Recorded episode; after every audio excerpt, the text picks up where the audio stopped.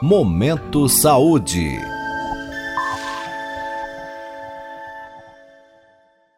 Pílula Farmacêutica.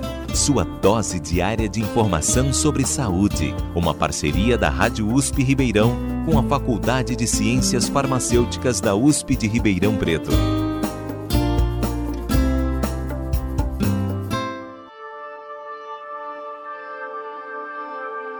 O avanço da ciência proporcionou o desenvolvimento de soros para venenos de animais peçonhentos.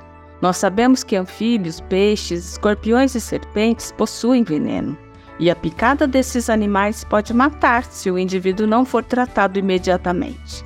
Por isso, centros de pesquisa trabalham em soros que neutralizam a ação do veneno. Além disso, descobertas recentes mostram novas possibilidades para moléculas de venenos.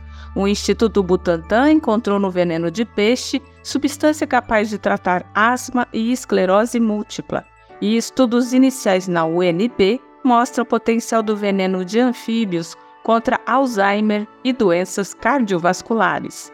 Neste Pílula Farmacêutica, falaremos um pouco sobre a produção de soro contra veneno de serpentes. Amanda, quando deve ser utilizado o soro contra veneno de serpentes? O soro antibotrópico deve ser utilizado em caso de envenenamentos por picadas de serpentes do gênero Bothrops, ou seja, jararaca, surucucu, comboia, urutu e jararacuçu.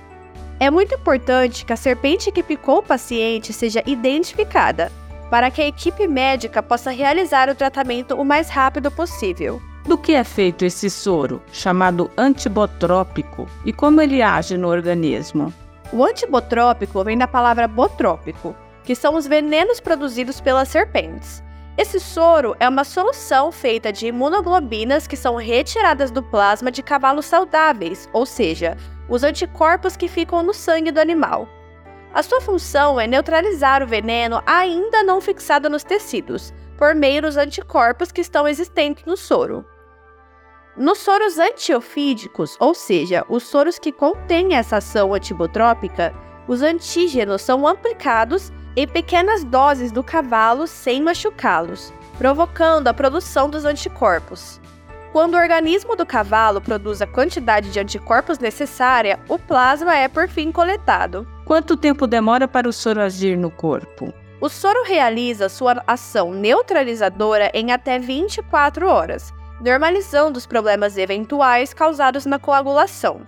Existem contraindicações? Não existe uma contraindicação específica para o uso desse soro, porém recomenda-se que tomem-se cuidados extras com a alimentação prévia e a ingestão de bebidas, por conta do risco do paciente esperar o vômito, e com gestantes, por conta do risco de reações alérgicas. Além disso, não há restrição do uso de medicamentos concomitantes ao uso do soro. Quais são os efeitos adversos? Existe a possibilidade de febre, urticária, tosse, náuseas, diarreias em casos leves e, em casos mais raros, a perda de consciência e a hipotensão arterial, além da taquicardia. No entanto, é importante ressaltar que os soros produzidos precisam passar pelo controle de qualidade. Logo, os soros possuirão alta segurança. Existe apoio financeiro para desenvolver esses soros? Recentemente, o Instituto Butantan foi contemplado com um investimento financiado pelo atual governo federal no valor de 42 bilhões de reais para ser usado até o ano de 2026. Este marco é muito importante, considerando a necessidade que o Brasil teve de depender dos recursos de países do exterior durante a pandemia. Logo, ter essa autonomia nos investimentos da saúde é muito útil. Esta foi a acadêmica Amanda Pereira de Araújo, orientada pela professora Regina Andrade, da Faculdade de Ciências Farmacêuticas da USP em Ribeirão Preto. Amanda falou sobre a produção de soro antiofídico. Ouça novamente esta e outras edições do Pílula Farmacêutica. Acesse jornal.usp.br. Rita Estela para a Rádio USP. Você ouviu Pílula Farmacêutica.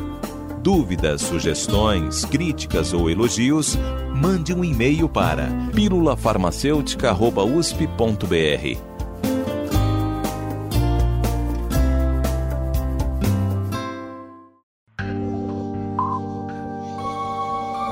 Momento Saúde.